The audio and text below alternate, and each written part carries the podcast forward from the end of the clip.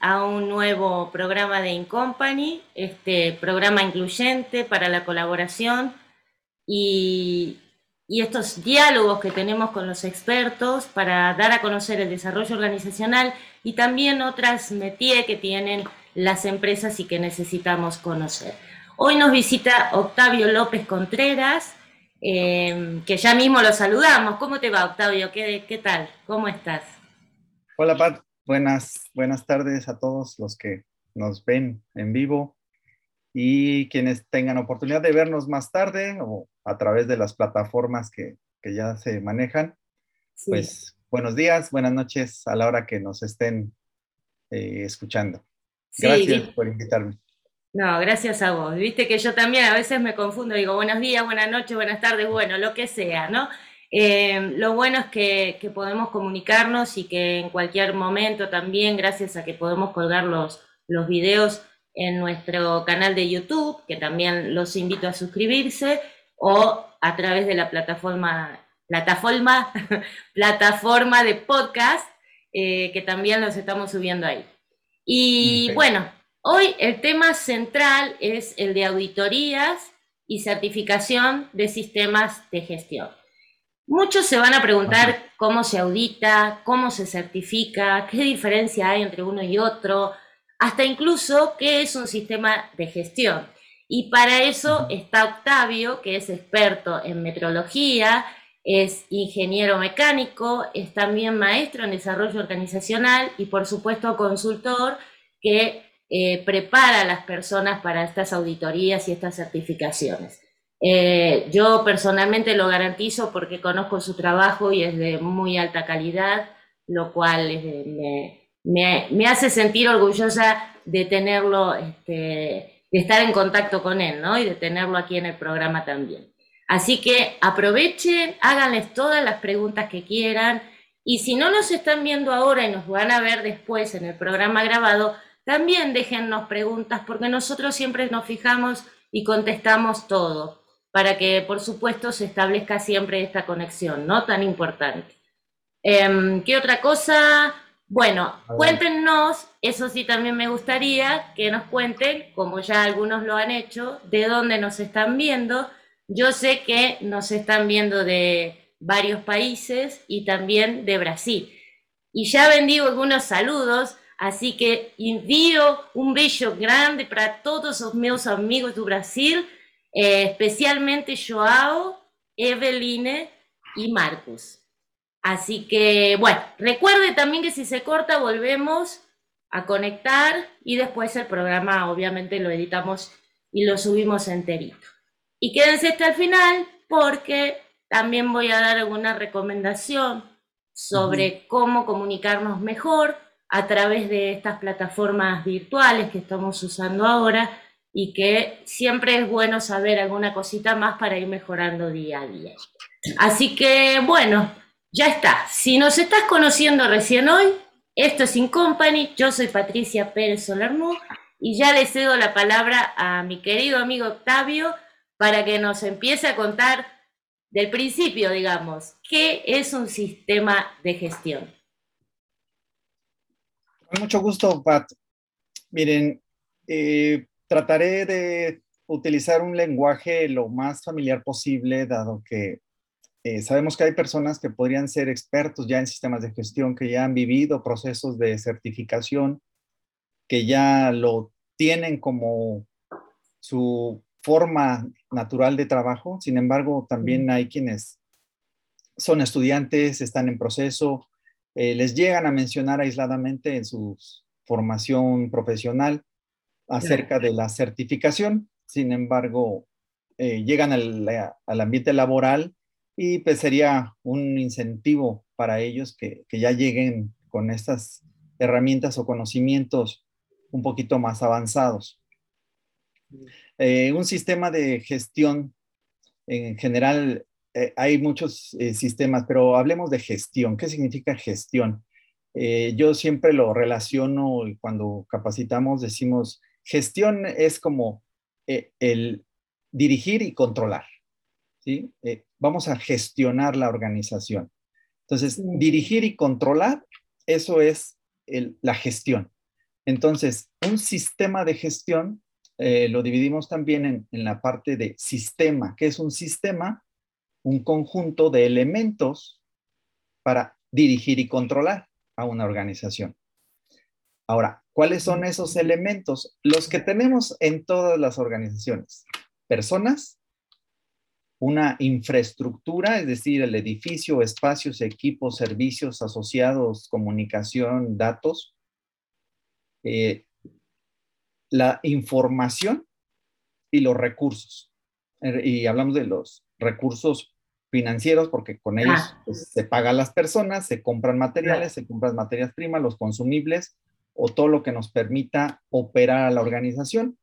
Entonces tenemos personas, infraestructura, los recursos financieros y la información de cualquier tipo. Entonces, estos cuatro elementos interactúan para dirigir y controlar a la organización para la consecución de sus objetivos. Ese es un sistema de gestión.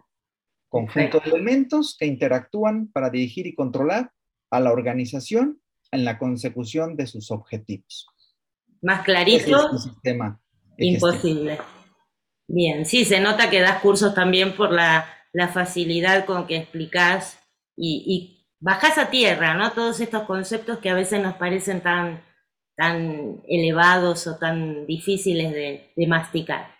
Y siguiendo con esa línea, ¿qué es entonces una certificación?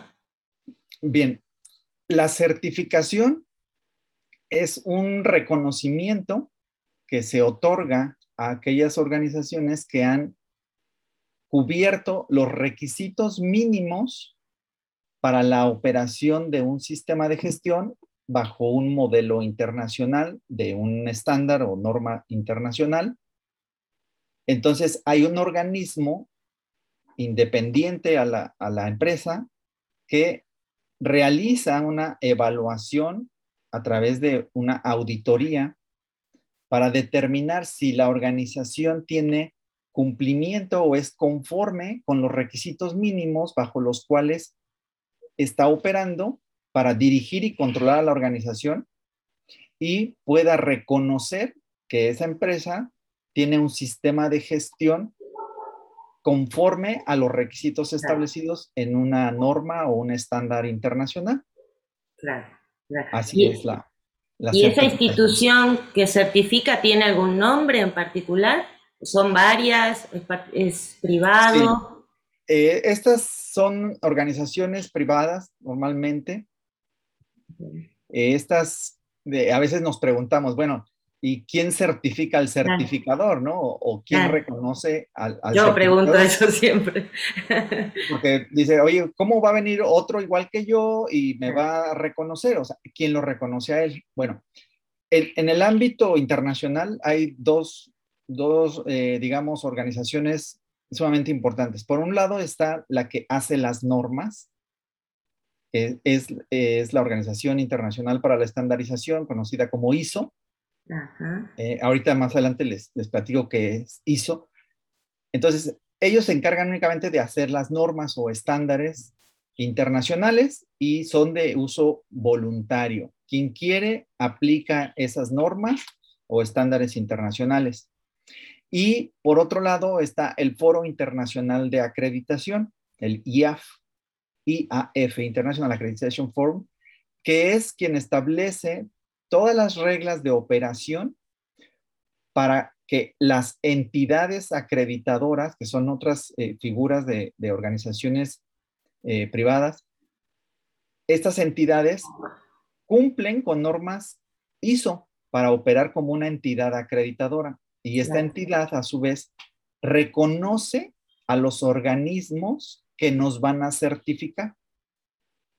No sé si, está un poquito enredoso, pero... Es un poco como una cadenita, pero sí, quedó claro, creo yo. Si no... el, el Foro Internacional de Acreditación está integrado por miembros particulares, entidades acreditadoras y estos a su vez por evaluación de pares, le llaman, reconocen a una entidad que también cumple con una norma ISO y esta reconoce la competencia de los organismos de certificación.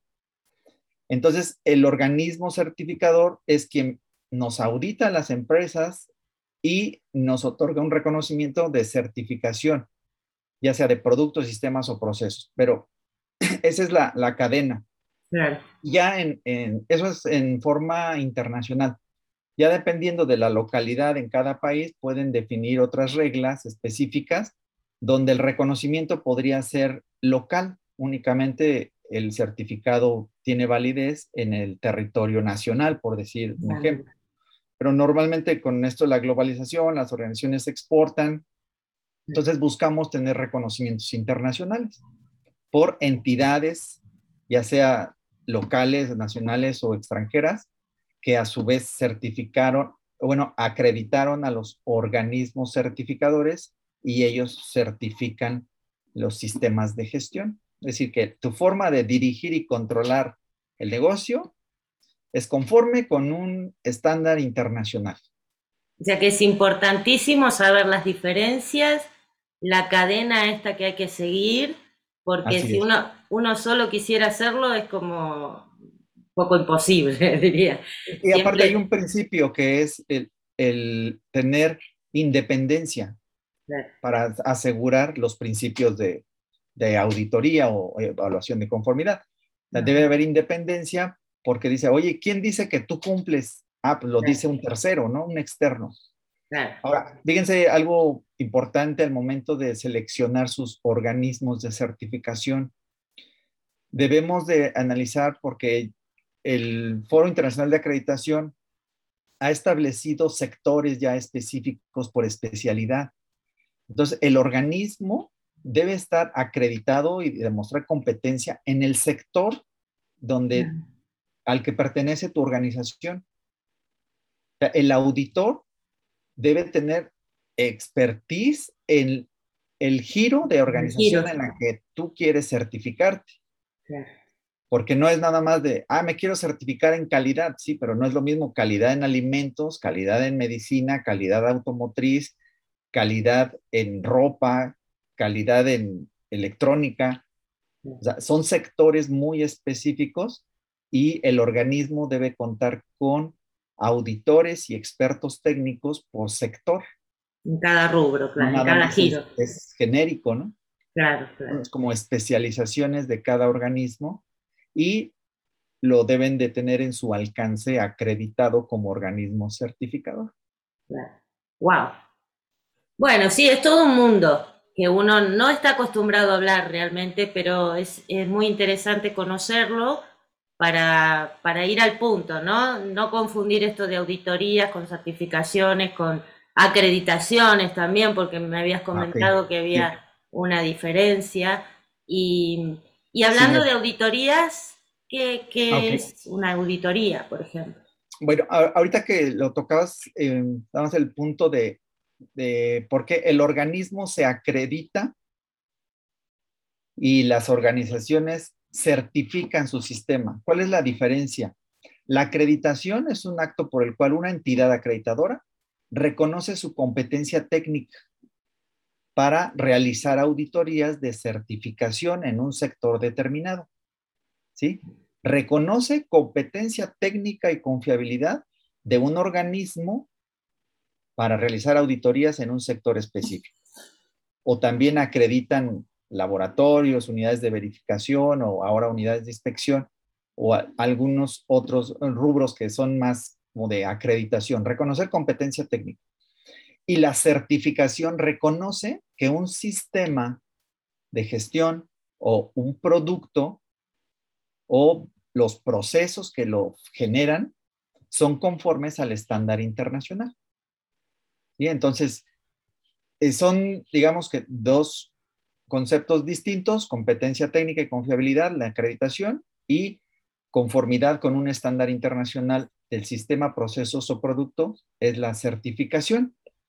Ambos se obtienen a través de un proceso de auditoría, que es de lo que queremos hablar. Claro. Y ahora sí. Y ahora sí, vamos a parar porque me parece que hay un... ¿Vos estás viendo la transmisión? Que no estoy segura si se cortó. Mm, no, no lo estoy viendo. Voy a hacer una cosa entonces. Voy a, a dejar de transmitir y reenganchamos, porque si te parece bien, y perdona que te corté tan abruptamente, pero esto suele pasar. Ahorita sí está, hay unos comentarios aquí. ¿Estamos? Jesús Orduña nos saluda, Beto Castaño, Carla Gracián. Gracias, gracias Beto. Sí. Estamos. Sí, Bueno. ahora sí ya lo. A lo- ver, cualquier cosita díganos si tienen alguna, algún problema de transmisión, porque estamos como a ciegas con algunas cosas. Bien, Así que continuamos, porque aquí dice que está en vivo. Bien, ok. Entonces, perdóname la interrupción. Estábamos sí, no con te preocupes, auditoría. pues es algo de que puede suceder cuando Sí. estamos haciendo transmisiones en vivo. Bien, entonces yo les eh, platicaba que tanto la certificación de sistemas, procesos o productos o como la acreditación, ambos se obtienen por una auditoría. Entonces, ¿qué es la auditoría? Pues es un proceso, le llaman proceso sistemático, independiente y documentado, mediante el cual se obtienen evidencias para demostrar conformidad con los requisitos de un estándar o norma internacional o nacional o regional. ¿sí? O sea, es un proceso para obtener evidencias de conformidad o de no conformidad con un requisito de un estándar internacional o, o nacional. Eh, auditorías, hay eh, una clasificación de auditorías que son de tres tipos. La primera es la que conocemos como auditoría de primera parte, que es eh, una de las auditorías que se realizan en las organizaciones con sus propios auditores internos. Ahora sí, como decimos, pues la ropa sucia se lava en casa. Los auditores internos hacen sus auditorías y eso no quita que deben de cumplir con los principios de auditoría, uno de ellos que es la imparcialidad, es decir, no se pueden auditar su propio trabajo, Claro. ¿sí? Pero sí es una auditoría interna realizada por personal entrenado, calificado para ser auditor y va a evaluar todo la- el sistema de gestión de conformidad con los requisitos establecidos en el estándar que esté evaluando. Ahorita uno de los estándares, digamos, más conocidos o más utilizados es el, el ISO 9001, que es sistemas de gestión de la calidad. Hay otros que es, por ejemplo, el 14001, que es sistemas de gestión ambiental. Eh, estaba también el, está el 45000, que antes era 18, pero 45000, sistemas de seguridad y salud en el trabajo o salud ocupacional, que es, ahora le llaman el, el sistema integral, ¿no? O sistema integrado de las tres normas más conocidas. Claro. Hay otros sectores que utilizan, por ejemplo, la 22000, que es inocuidad alimentaria. Todos los que ahora estamos inmersos en cuestiones de, de la información digitalizada, el uso de computadoras, tecnología de información, pues hay una familia de normas de la 27000. Entonces, así hay eh, cerca de 68 normas rela- relacionadas con modelos de gestión pero ISO pues tiene más de 23 mil normas. Sí. Entonces, y la Mm. mayoría de ellas son para productos. Entonces, la auditoría de primera parte es la que hacen las organizaciones con personal de su propia organización, auditores internos calificados y entrenados. Me voy a acordar por lo de lavar la ropita en casa. Exacto. Y después viene la auditoría segunda parte, que es la que se realiza a nuestros proveedores. Es decir, tú eres mi proveedor, pues te voy a ir a hacer una auditoría. Dices, Ah, oye, yo no estoy certificado, no estoy este, todavía cumpliendo con los estándares internacionales. Oye, pero eres mi proveedor, entonces te voy a hacer una auditoría para determinar en qué grado estás cumpliendo con, con el estándar internacional, por decir, en, en calidad. Y también, pues te voy a ayudar para que mejores tus procesos y tengas un sistema más eficaz. Claro. La puedo hacer yo como tu cliente o contratar a alguien específicamente para que vaya a hacerte una auditoría. Y sabes que yo me dedico a esto. Yo no soy auditor ni tengo auditores internos, pero voy a contratar a alguien que vaya y te audite. Entonces, sigue siendo una auditoría de segunda parte, auditar al proveedor. Y la otra es una auditoría de tercera parte, que esa es la que hacen los organismos de certificación.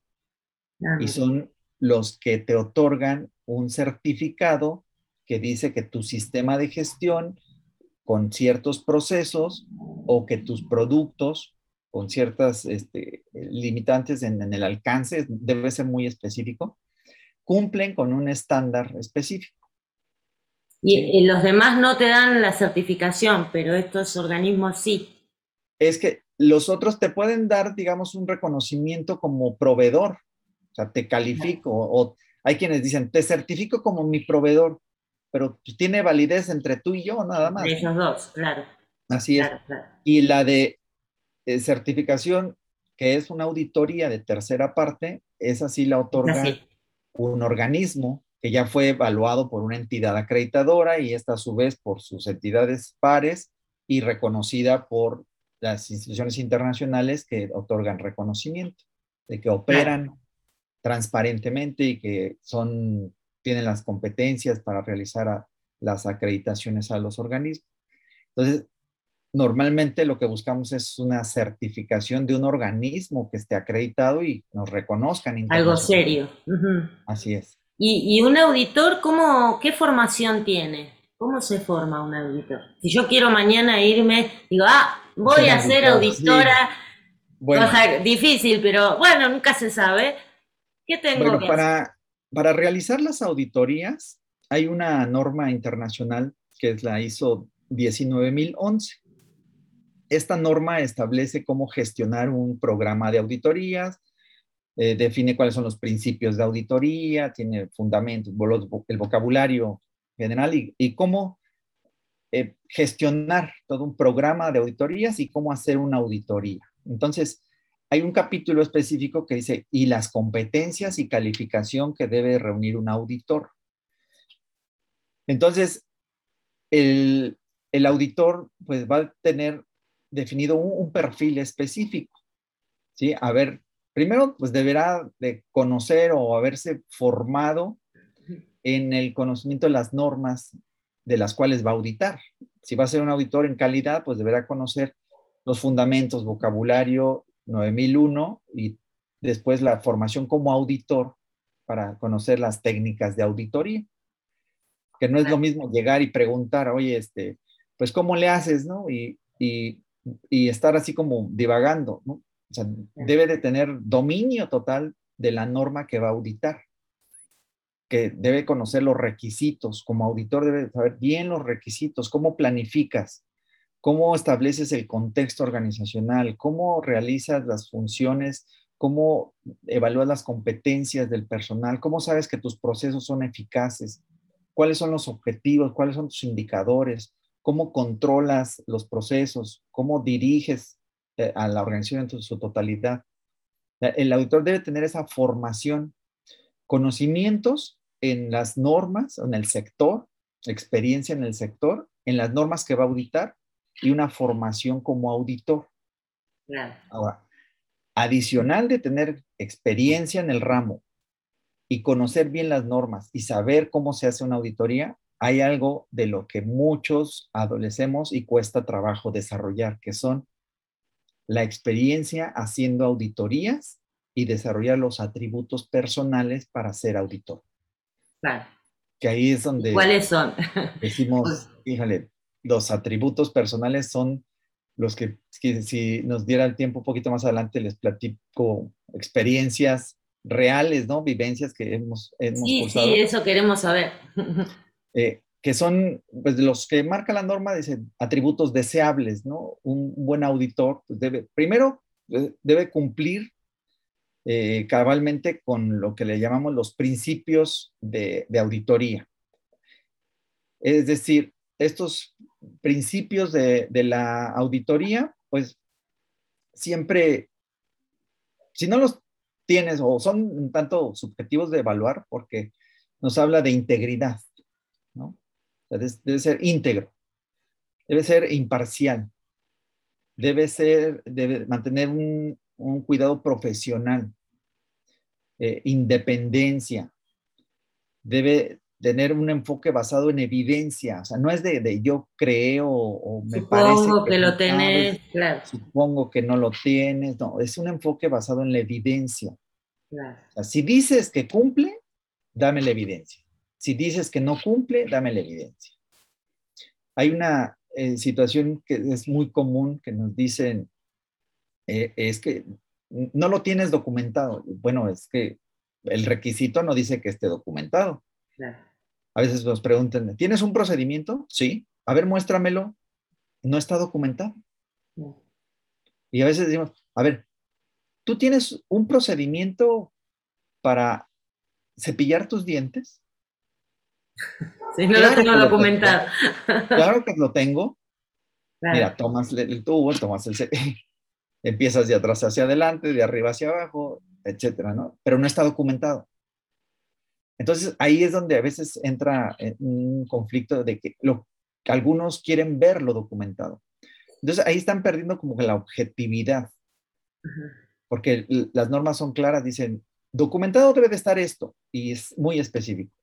Y lo demás es de acuerdo a la propia organización. Si la ah, organización requiere que se documente, pues lo va a documentar. Si considera que sin documento puede ser eficaz y obtener los resultados esperados, pues también es válido, ¿no? Entonces ahí es donde muchas veces eh, los atributos personales se diluyen por romper esos principios de enfoque basado en evidencias. Y esto puede ser... La declaración de hechos es una evidencia. Claro, pero puede pasar, viste, que a veces viene, viene, uy, viene el auditor y viene de malas, ¿no? Entonces ah, busca el, lo que decimos el pelo al huevo con tal de no eh, certificarte o de no autorizarte lo que, lo, o sea, no dar positiva a la auditoría, en definitiva. Eh, ¿Puede pasar eso con, estos elementos que nos acabas de contar? Porque Así es, eh, estos principios, pues para poder determinar que se están cumpliendo, hay que desarrollar ciertos atributos personales, ¿no? Por ejemplo, la madurez, la comunicación, la imparcialidad, ser empático. Eh, Todo eso es fácil. Comunicar, eh, comunicar eh, de manera verbal, comunicarte de manera escrita, el, mantener ese, decimos ahí, el, debido cuidado profesional. O sea, tú eres un auditor, eres, eres un profesional de la auditoría. O sea, esa parte empática, a veces decimos, es que es eh, de corazón de pollo, es muy sensible. Sí, pero una cosa es ser empático y la otra es ser sensible. Entonces, mantener esa línea en la comunicación, es, ser ecuánime en el proceso de, la entrevista, porque también hay unas, eh, digamos, malas prácticas que pueden hacer de, tratar de manipular al auditor haciéndose la víctima. Es que si tú me levantas una no conformidad, ah, me van a correr y y me va a ir mal. Y tengo que cerrar el negocio, claro. Aquí tienes que mantener la objetividad y la imparcialidad. Sí, te escucho, trato de ser empático, pero hasta aquí, ¿no? Le cortas el tiempo y pues no está la evidencia y, listo. Entonces, son una serie de atributos personales. Yo recuerdo mucho eh, por aquí, eh, quizás algunos de los que nos estén viendo o escuchando, eh, algunas de las dinámicas que llegamos a realizar durante la formación es es hacer una dinámica de discusión para llegar a un consenso y prohibida la votación. Entonces, ahí se ve cómo fluye la comunicación verbal, la tolerancia, la manipulación, la empatía. digo, tienen que llegar al consenso. No se vale la votación. Debe haber consenso. Entonces, ahí se refleja, ¿no? Hay personas que, que son muy buenas mientras no haya tensión ni conflicto. Pero hay personas que cuando empieza la tensión y el conflicto dicen, ¿sabes qué? Yo ya aquí renuncio, yo ya no soy para esto.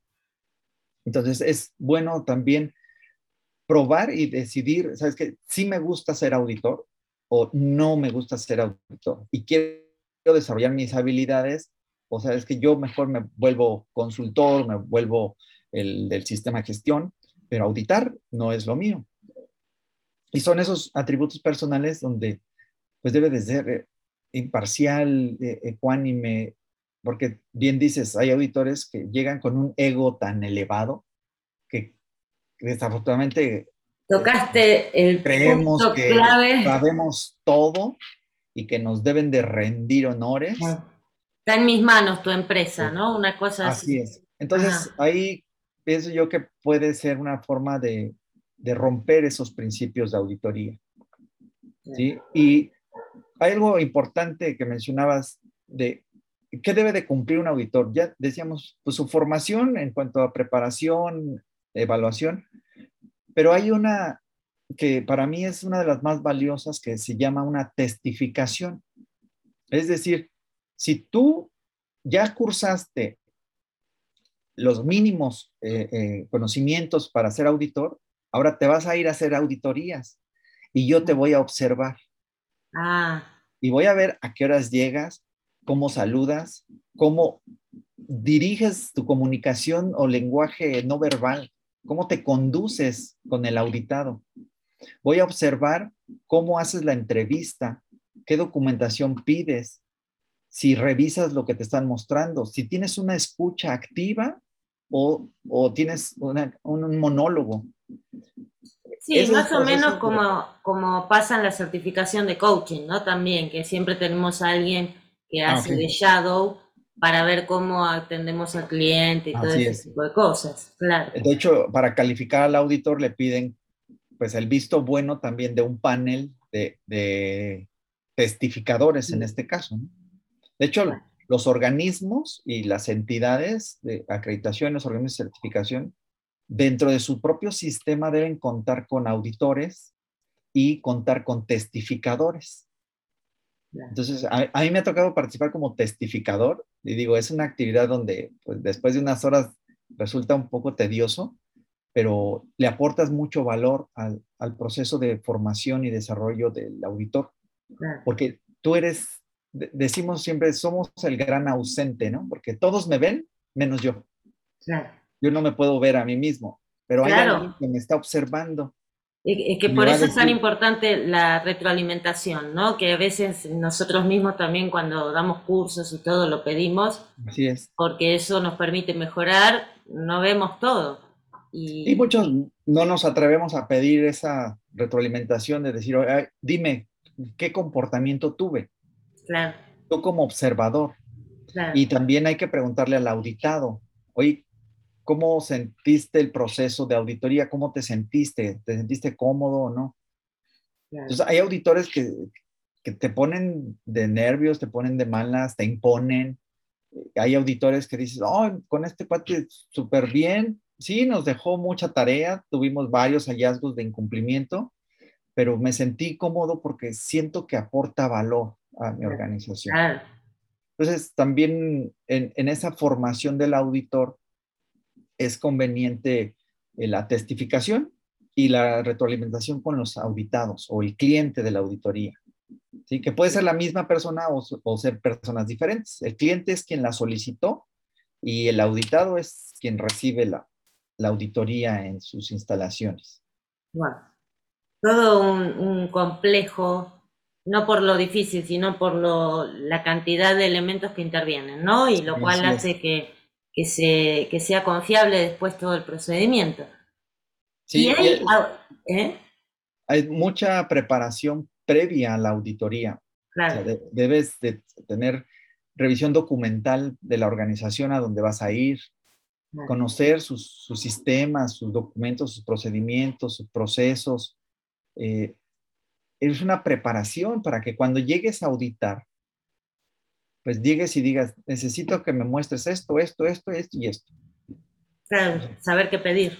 Uno de los errores comunes y siempre lo insistimos mucho, no hagas preguntas cerradas, porque si el, audito, el auditado está en una postura eh, hostil o a veces recatado, está temeroso, pues puede tomar ciertas eh, actitudes que no te favorecen y ponen en riesgo tu auditoría.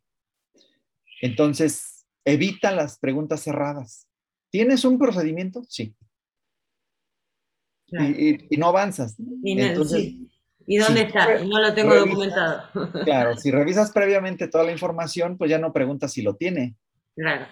Ya llegas y dices, a ver, de acuerdo a tu procedimiento tal, muéstrame estas evidencias o estos registros, o muéstrame, explícame. Muéstrame, explícame o hazlo. Y eso te ayuda a recopilar la evidencia más rápido.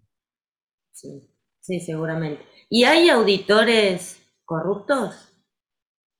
Pues... Se ve mucho. Debe haber, me imagino.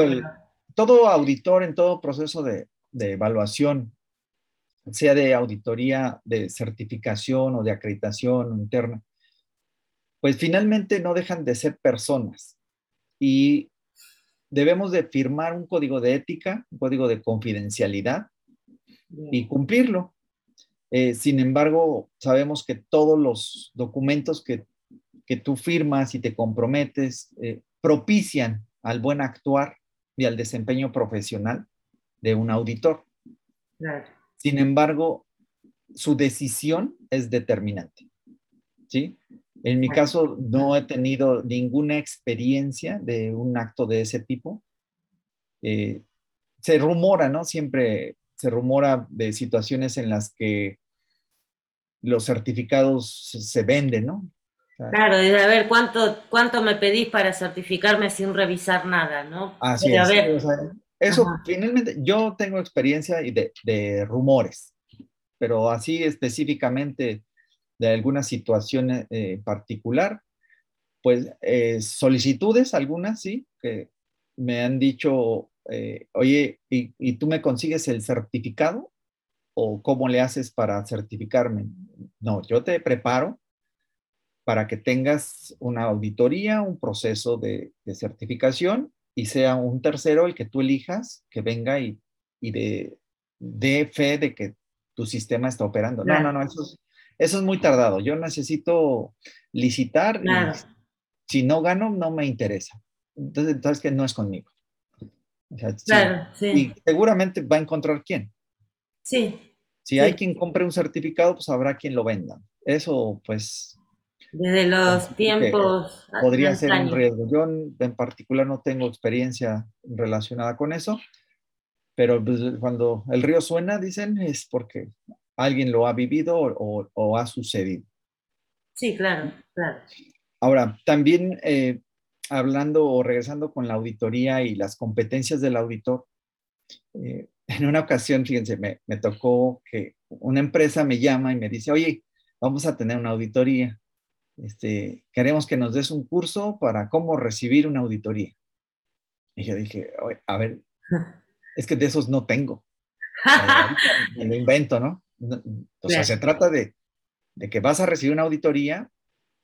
Pues, Colabora. esperarías que, pues que ya estás preparado, ¿no? Que ya tienes un sistema, ya lo implementaste, tuviste un proceso de implementación, de formación y vas a recibir tu auditoría.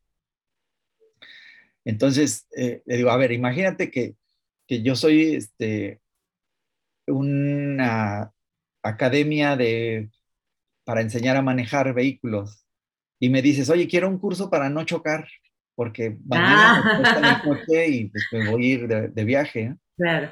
O sea, un curso para no chocar, pues no, o sea, yo te voy a enseñar a, conducir, te voy a enseñar a manejar, te voy a enseñar el reglamento de tránsito para que no violes las reglas y no tengas infracciones, ¿no? Esa sería como que la lógica de un curso de manejo. Pero un curso para no chocar, porque de esos no hay. Entonces, eh, le dije, no, si no estás preparado, pues mm, por más que yo te quiera ayudar, pues no va a haber forma. Mejor yo te hago una auditoría y veo cómo está tu sistema y te digo, ¿sabes qué? Si estás listo para recibir una auditoría de certificación o no estás listo. Porque eso de, eh, muchos empresarios, y, entiendo la postura porque pues buscan el, al menor costo obtener una certificación porque es una condicionante en el contrato.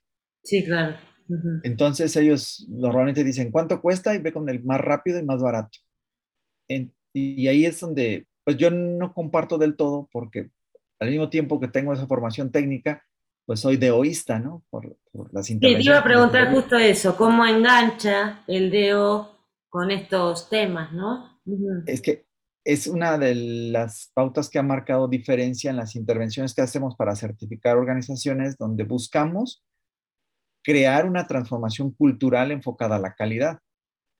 Que las organizaciones entiendan que si tú tienes un sistema de gestión certificado o no certificado, pero un sistema bien implementado, vas a tener planificación, operación, control, mejora de la calidad y aseguramiento de la calidad. Y a veces a los dueños, directores les digo, es para que puedas tener vacaciones y no seas el cuello de botella de la organización, que es algo muy común. Es decir, es que yo no puedo tener vacaciones porque todo pasa por mis manos. Oye, ¿por qué no tienes un sistema de gestión donde puedas definir autoridad y definir responsabilidad y puedas tener un sistema que opere cuando tú estás y cuando no estás y que tengas sustituciones y puedas tener la tranquilidad que el sistema trabaja para la organización. Y esa es una transformación cultural que lleva tiempo.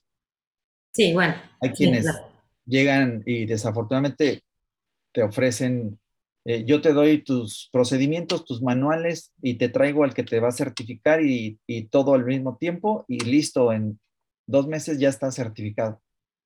Pues sí, es posible, va a estar certificado, sin embargo, la cultura organizacional quizás no esté apegada a un modelo de calidad que sea por larga duración, ¿sí? que sea permanente y vea los beneficios de estar certificado.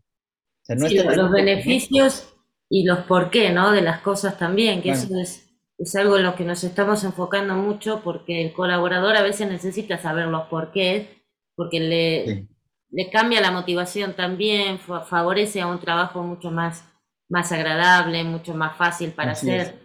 Y, esas son situaciones que que a veces por desconocimiento de la organización, pues busca lo fácil y lo rápido, pero también vale la pena que mi primer acercamiento, mi primera asesoría sea, mira, aquí hay de dos. O trabajamos en conjunto una transformación cultural que realmente lleve a la organización a un modelo de calidad, o quieres llave en mano donde pues vas a tener sí un certificado a través de una auditoría, pero quizás no sea permanente y la problemática que aún ahora vives, pues se va a mantener. Sí, un sistema de gestión ya tienes con ruedas cuadradas. Sí, en el sistema ya tienes la mecánica para resolver problemas de manera sistemática, que das más herramientas de lo mismo que pide la, las mismas normas, ¿no? Como requisitos indispensables. Ahora, si ustedes están, digamos, en un proceso de, formación como auditor o son ya auditores, pues también deben de tener mucha habilidad para la, eh, creo que uno de los, de los puntos medulares a los que se enfrenta el auditor es a la redacción de los hallazgos de incumplimiento. Aquí, o sea, el redactar de tal forma que no necesita explicación, yo creo que es el, el coco de, la mayoría de los auditores. Porque en ocasiones tienen demasiada información que ya cuando leíste cinco líneas dices, oye, ¿y, dónde está el incumplimiento? No lo encuentras. Entonces, eh, en la redacción... Eso que estás diciendo, vos sabes que también lo he escuchado en, algunas plantas, algunos gerentes dicen, Sí, detectamos, tenemos mucha capacidad, los, los, colaboradores saben mucho del manejo de máquinas y todo, pero no son capaces de poner, de explicar cuál es el problema. Empiezan a dar una vuelta tan grande que finalmente se diluye, ¿no? Sí. Yo, yo, creo que es parte de, de idiosincrasia y, y, que como auditor, pues no se puede perdonar eso, ¿eh? porque la redacción de un informe de auditoría y redactar los hallazgos de auditoría son clave para el siguiente paso. Bien, ¿qué voy a hacer? ¿Qué voy a hacer ante estos hallazgos de incumplimiento? Entonces, yo insisto mucho en que debe de contar con tres elementos esa redacción. Uno, debe de señalar específicamente cuál es el punto o requisito que está incumpliendo. O sea, ¿cuál es el requisito que incumple? Después, ¿en qué no cumple? Y la otra, ¿cuál es la evidencia? Tres. ¿Sí? O sea, Fácil. junto, los tres. Pueden estar por separado o pueden estar juntos. Es decir, ah, mira, en el requisito número tal, pide que tu corbata debe ser azul. Y el auditor tiene una corbata roja, fotografía. Ahí está. Claro. ¿Tienes los tres elementos? Sí. El requisito, en qué no cumple y la evidencia. El requisito número tal dice que debe de ser azul y en la fotografía mostrada es roja. ¿Ya? ¿Necesita explicación? No, en realidad son hechos y eso es lo que, lo que hace- claro, lo vacías un poco de cualquier subjetividad, ¿no? De- del auditor. Aquí plasmamos los uno de hechos. los Ajá, defectos que a veces hay al redactar es que durante la auditoría, cuando pasamos por el pasillo del laboratorio, de la sala de capacitación y le preguntamos al jefe que nos mandó con el supervisor y este a su vez nos platicaba que tenían un procedimiento en el cual decía, pero ahora ya no dice y entonces pues ya no cumplen con lo que pide la norma. A ver, claro. a ver, ya leí Entonces, todo y, y en dónde Pues está ahora, y ya después batallan bueno, es que lo que pasó fue, eh", entonces ahí no. O sea, deben de tener, sí, mucho cuidado en la redacción específica para no confundir. Yo siempre les digo, no deben requerir explicación. Alguien sin mucha experiencia debe de leerlo y decir, pues aquí está el punto, aquí está lo que debe y aquí está la evidencia de que no lo tiene. claro. Punto. Ahora, otro tip y que a punto de que bajaran linchado a un auditor por falta de uno de los atributos importantes, falta de diplomacia, diría yo. Este auditor durante todo el ejercicio en una organización grande, pública, le preguntaban, ¿cómo vamos, señor auditor? ¿Cómo vamos? ¿Todo bien? Bien. ¿Hay algún hallazgo importante que pudiera estar en el informe? No, no, no. Todo bien, todo bien, todo bien. Y resulta que la reunión final de cierre de auditoría fue en un auditorio con, no sé, 100, 200 personas, en una institución pública. Y todos, pues, al preguntarle durante tres días cómo vamos, y él decía que bien, que todo bien, pues, ¿qué esperarías al final? Que esté todo perfecto. Pues, vamos, tráete los mariachis porque todo salió bien, ¿no? Entonces, el señor se sube y lee el informe y dice, pues en el departamento de capacitación donde la señorita Patricia Pérez eh, trabaja, ella no realizó esto, esto, esto, esto. Y delante de tantas personas, pues, ¿tú qué dices? A ver, así, claro. así como ese, pues Sí. leyó Te veo a la vereda, ¿no? una lista ¿Eh? o sea, eran cinco, seis, siete hallazgos y Claro. señalando puntualmente y a funcionarios o responsables. Nombre y apellido. Entonces, digo, para mí, yo no digo que no tenía que haber dicho el incumplimiento, sino que faltó diplomacia al, al decirlo delante de un público tan grande. Mi recomendación aquí es, tú debes de informarle al auditado en todo momento cómo vamos. Si yo te digo, a ver, Pati, tienes estos hallazgos de incumplimiento, mira, está así, esto, esto. Ah, sí, no, pues sí, lo reconozco, está bien, fírmale. Al otro día, miren, también encontramos esto. Eh, ah, ok, sí, está, claro para ti cómo lo estoy redactando. Sí, está claro, lo, no lo tengo. Ok. Llegas al final, ves un foro enorme y dices, estuvo bien, esto, esto, esto, esto, tienen un sistema así, tienen un sistema así. Tenemos un informe que ya fue revisado por los representantes de la organización y hay un plazo para atender las observaciones o los hallazgos de incumplimiento y eh, deberán presentar sus, sus evidencias. Punto, se acabó.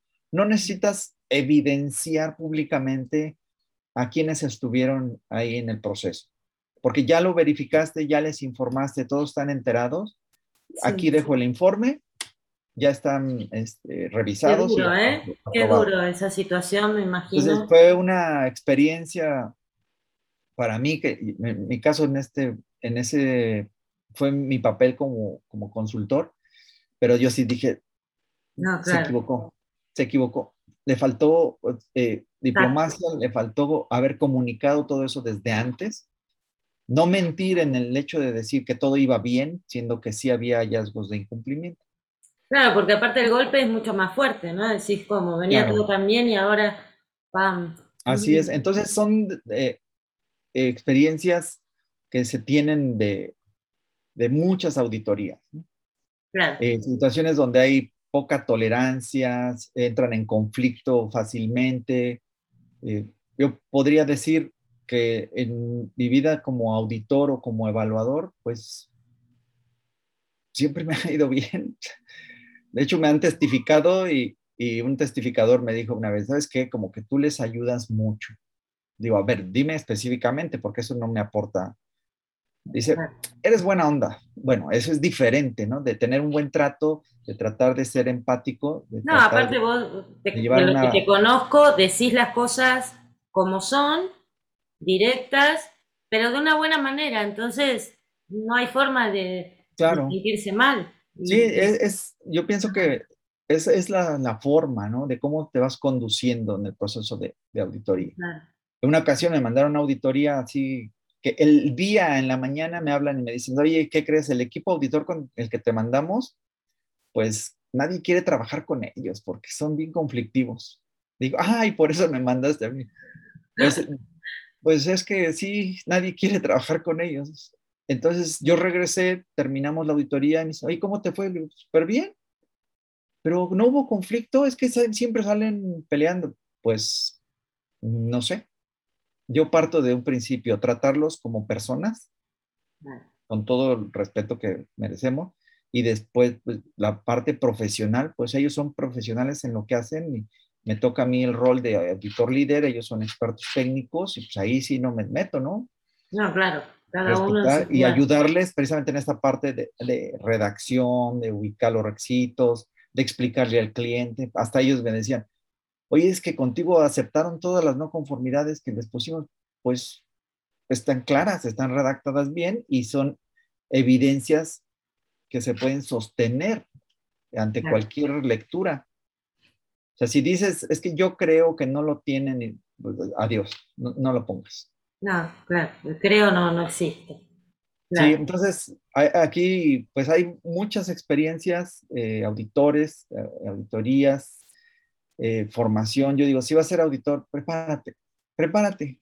O sea, no, no es nada más de, aunque sea de auditor, ¿no? O sea, estudiate estos principios y, y, aplica las autorías de manera correcta. Eh, no sé, Pat, si haya comentarios o si se este, la transmisión. Vi comentarios, algunos fueron los que vos leíste. A ver, hay algún otro comentario más, me fijo. Porque Acá te dice Castaño, Alberto Castaño, qué extraordinaria explicación, Octavio. Después Héctor Castaño también, felicidades. Omar Estrada, saludos. Jesús Orduña dice, se ve bien, puede ser cuando le preguntábamos si se veía o no. Claro. Y este, Octavio, felicitaciones por tan brillante explicación. Si realmente no, no hay preguntas, quizás surjan después y ya saben también que y nosotros estamos dispuestos a contestarla y Octavio, por supuesto, está en contacto constante también con las redes. Y, mm, pero sí es cierto, eso es muy claro contando cómo un, tema tan complejo, ¿no? Para los que no somos metrólogos o ingenieros, que quizás conceptualmente puede ser un poco más complejo para comprender, me gusta porque siempre lo pones con estos ejemplos tan prácticos y tan fáciles de digerir. Así que este, bueno, ya, ya llegamos a la hora y me gustaría, bueno, que te despidas y que nos digas tus datos o dónde podemos encontrarte también y, eso. Sí, Pat, muchas gracias. Yo creo que de este tema de auditorías hay, todavía mucho, mucho camino por delante, porque hay técnicas de auditoría. Ahorita nos estamos enfrentando con esto de auditorías remotas. Y es difícil cuando llegas a un sitio y ves el orden, ves la limpieza, ves la, comunicación, el lenguaje, el olor. este, todo eso, pues eres perceptivo de cómo es la cultura organizacional. Ahorita con las auditorías remotas que, que están permitidas, es válido auditar vía remota, pues muchos estamos enfrentando a, una situación nueva. O sea, ¿cómo, audito esto? O incluso muchos que tenían sus sistemas de gestión documentado en papel. Entonces, migrar a, plataformas electrónicas, pues también es una dificultad que se la estamos viviendo actualmente. Claro, todo un cambio. es una de las actividades ahorita que estamos realizando con algunos eh, clientes que serán auditados, pues es escanear y documentar en plataformas electrónicas. Y nosotros, pues, nos pueden ubicar por nuestra marca, Grupo LSC. Grupo LSC. Así es nuestro sitio web, grupolsc.com.mx. Eh, también tenemos la marca de Metrología LSC, que es otro sitio web donde tenemos precisamente otros servicios de, calibración de instrumentos de medición, capacitación, consultoría en calidad y metrología. Y pues en las redes sociales, igual como Grupo LSC o mi nombre, Octavio López Contreras, así estoy en, todas las, en las que normalmente tenemos de Facebook, Instagram, este, LinkedIn, Octavio López Contreras. Y si requieren algún apoyo en auditoría interna, un diagnóstico organizacional, o están próximos a tener una evaluación, una auditoría de tercera parte, pues adelante, ¿no? Este, Ahora ya sabemos lo que es de tercera parte. La de tercera parte, sí. Y si es de primera parte, también eh, integro a su equipo de autores para revisar internamente lo, lo que hay en casa. ¿no? Recién me, me sonreía porque aquí un comentario de Juan Manuel Álvarez dice, la tranquilidad de Octavio la, no, la tranquilidad de Octavio la transmite y eso es muy importante en las auditorías. Felicidades. Claro, transmitís paz y seguramente eso es lo que habrá visto Juan Manuel Álvarez. Muchas gracias por el comentario, igual que a los demás también. Eh, y bueno, ya, ya dijimos dónde encontrarte, ya este, hemos terminado el tema. Sí vamos a seguir con esto, como vos bien dijiste, que hay mucho para hablar, ¿no? Sobre todo, eh, es, un, es un abanico bastante grande y está, me gusta esto de ir em, abordándolo de a poquito para ir conociendo mucho más todo este mundo. Sí, porque después de auditorías normalmente dicen, bueno, y ahora ya me dejaron aquí los incumplimientos y ahora qué hago. ¿Ahora qué hago? Entonces viene las herramientas para análisis solución de problemas, acciones correctivas, hacer un análisis de las causas principales, que ahí es una diferencia entre corregir y hacer una acción correctiva, ¿no? Eliminar causa raíz del problema y no solo eh, tapar el problema temporalmente. Son, son otros temas que también se abordan eh, con relación a, a todo esto de evaluación de conformidad y sobre todo pues yo digo, un buen auditor es aquel que aporta valor a la organización a través de este ejercicio de, evaluación o de entrevista de, en la auditoría, aporta valor y que el auditor diga, híjole, me dejó unos hallazgos de incumplimiento, pero me gustó la auditoría porque me di cuenta de muchas otras cosas que necesitamos mejorar. Qué bueno y que no sea el comentario de decir, qué bueno que ya se fueron los auditores. Claro. Sino que digan, bueno, sí, me dejó raspado, un poquito sangrando de por aquí, pero aprendí y voy a mejorar. A veces decimos, si ya le picaste y salió tantita sangre, no lo mates, o sea, claro. se dé cuenta de que hay cosas que puede mejorar. Perfecto, buenísimo ese último mensaje, me encantó. Y, por supuesto también voy a hacer mención de la otra entrevista que tuvimos con Octavio la vez pasada también, que les voy a dejar arriba cuando editemos y, subamos este video a nuestro canal de YouTube, para que, bueno, vayan teniendo conexión, ¿no? Ahí hablabas de compliance y de algunos otros temas más que tienen relación con él. Eh, bueno, ya, ya estamos pasaditos un poquito de la hora. Bueno, más o menos empezamos 04, así que venimos bien. Este, el tema de cumplir los horarios también es una, una actitud más que nada, porque la verdad es que nadie nos dice ya cortar ni mucho menos, pero bueno, para cumplir con esta, con esta propuesta de un programa de una hora es que tratamos de, de adecuarnos a eso.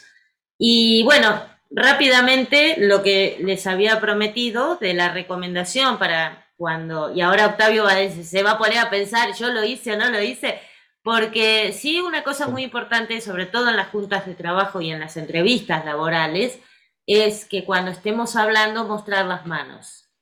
Esto es algo, o una, o un pulgar, sobre todo, nunca esconder el pulgar, porque esto es lenguaje no verbal, y vos, también lo, manejas esto, Octavio, eh, puede llegar a dar la, la, apariencia de que no estamos contentos o que no estamos siendo confiables, siendo sinceros, no me salía la palabra.